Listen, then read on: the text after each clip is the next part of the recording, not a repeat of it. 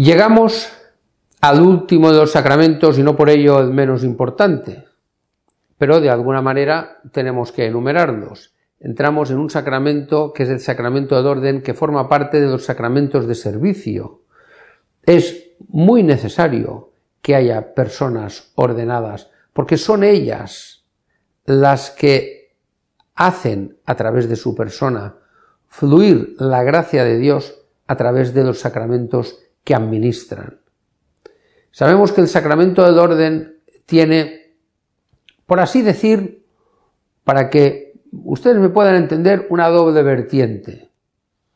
Aunque todos reciben el sacramento del orden, están por una parte dos diáconos y están por otra parte dos sacerdotes.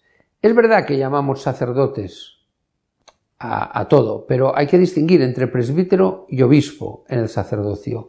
Y luego, por otra parte, hay que distinguir el diácono.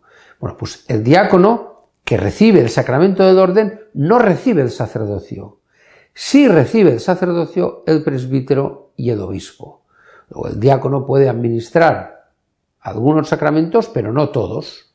Hay unos sacramentos que están reservados a dos sacerdotes es decir, al presbítero y al obispo. Estos sacramentos son la celebración de la Eucaristía, la administración del sacramento de la penitencia y la administración del sacramento de la unción de enfermos. Esos tres sacramentos solamente los puede administrar un sacerdote, es decir, un presbítero o un obispo. Pero no vamos a quedar solamente ahí.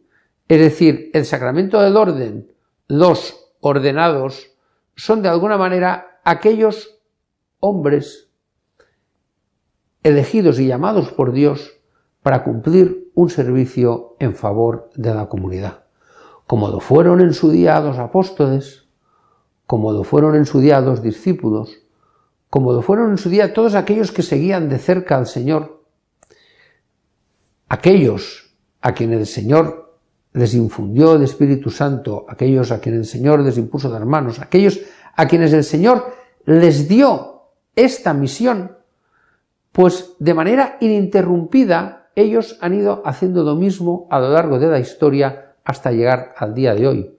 Por tanto, quien ha recibido el sacramento del orden tiene que ser muy consciente que de manera interrumpida forma parte de una cadena que empieza con Jesucristo, con los apóstoles y acaba hasta el día de hoy. Es muy importante que recemos para que haya, para que haya vocaciones, para que haya buenos diáconos al servicio de la comunidad, para que haya buenos presbíteros y para que haya buenos obispos.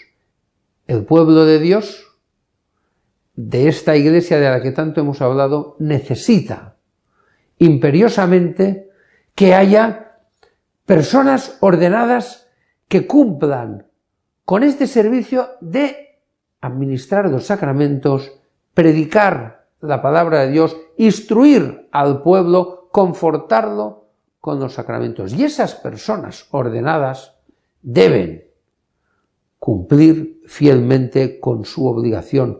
Tienen una misión encomendada muy seria, muy grave, que es la de ser el mismo Jesucristo entre los hombres y llevar a estos hombres esa misma paz, ese mismo consuelo que llevaba Jesucristo a sus apóstoles y a las personas que le seguían. Luego, el sacramento del orden es un gran, grandísimo sacramento al servicio de la comunidad cristiana y del que en ningún modo podemos prescindir, porque si no hubiera sacerdotes, no habría Eucaristía.